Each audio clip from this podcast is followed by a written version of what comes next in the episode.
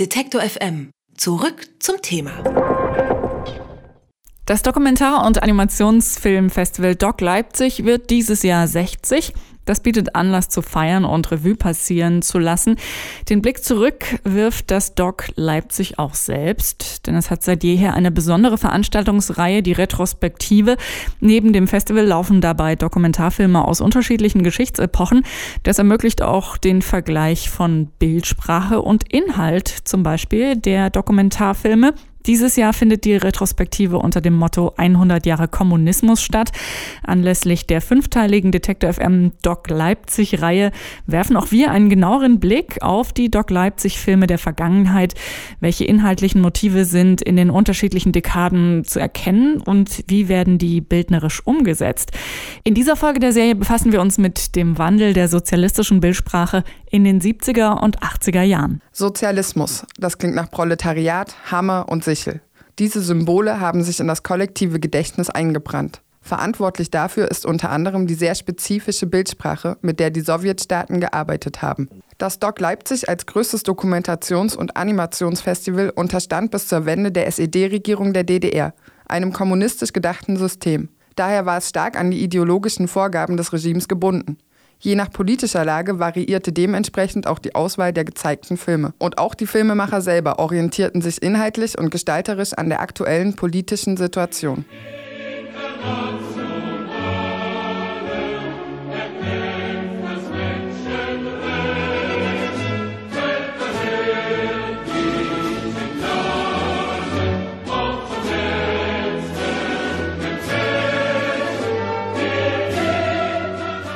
In den 50er und 60er Jahren wird das sozialistische System glorifiziert. Arbeiterbewegung, proletarisches Leben und Befreiung sind die zentralen Themen. Diese Motive bestimmen auch in den 70er Jahren maßgeblich die Bildsprache und den Inhalt der gezeigten Dokumentarfilme. Dabei steht immer auch die Abgrenzung gegenüber den westlichen, kapitalistischen Systemen im Vordergrund. Der Sozialismus inszeniert sich als starke Gemeinschaft, als Freund der Völker der Erde. Bilder der Eintracht und des Miteinanders sollen das eigene System beschreiben. Der sowjetische Bruderkuss, der seit Stalin Teil der diplomatischen Begrüßungszeremonie ist, zeigt die Führungen der sozialistischen Staaten Seite an Seite in gegenseitiger Solidarität und Ehrerbietung. Doch auch die internationalen Krisen der Zeit werden auf dem Festival thematisiert. Laut Andreas Kötzing sind politische Konflikte ein großes Thema in den 70er Jahren. Die Filme über die Militärdiktaturen in Lateinamerika, Chile hat eine ganz große Rolle äh, gespielt in Leipzig auf dem Festival. Also da gab es Themen, die waren sehr wichtig und es gab immer wieder Schwankungen, inwieweit das Festival sich auch von diesem grundpolitischen Auftrag lösen konnte, so würde ich das jetzt mal nennen. Aber es gab natürlich auch Grenzen, die nie überschritten werden konnten äh, zu DDR-Zeiten. Auch Anfang der 80er Jahre bleibt die Lage für die Filmemacher deshalb schwierig. Filme, die kontroverse Themen behandeln, wie zum Beispiel die sowjetische Streikbewegung um die Gewerkschaft Solidarność oder den Prager Frühling, können nicht in Leipzig gezeigt werden. Stattdessen bestimmen nach wie vor Motive wie Arbeiterbewegung und Befreiungskampf die Filmlandschaft. Neben all dem erlebt das Festival trotzdem langsam eine Öffnung. Wenn man weiter in den Anfang der 80er Jahre zurückgeht, äh, ist es so, dass eben Perestroika eine Gegenbewegung war auf massiveren politischen Druck und der sich in dem Festival so in der exponierten Position, die es eben hatte, also wo ja viel Ost-West-Austausch war, so auf das Festival eingewirkt hat. Und letztlich ist sowohl die höhere Repression als auch dann die Geschichte der Perestroika, beide Sachen sind eng mit dem Festival geschehen, den Filmen, die dort gelaufen sind, verbunden. Erklärt der Programm Programmchef des Doc Leipzig, Ralf Euer. Immer häufiger greifen die Dokumentationen frühere Tabuthemen auf.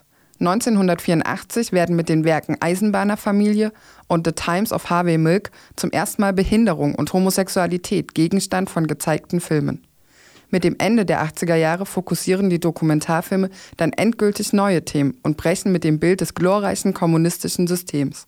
Ralf Euer. In den 80ern, also der Kalte Krieg einfach noch sehr manifest gegenwärtig war und trotzdem einfach spürbar geworden ist an allen Ecken und Enden, dass es da ein System gibt, was mehr oder weniger dem Untergang geweiht ist oder dass etwas zu Ende geht. Das spiegelt sich auch in den Filmen der Zeit wieder. Das Jahr 1987 ist laut Andreas Kötzing dabei ein besonderes Jahr. Da hatte unter Gorbatschow schon die ganze Glasnost- und Perestroika-Bewegung Fuß gefasst und in diesem Jahr kam auf einmal ein Schwall von Filmen aus der Sowjetunion zum Leipziger Festival, die all diese Themen angesprochen haben.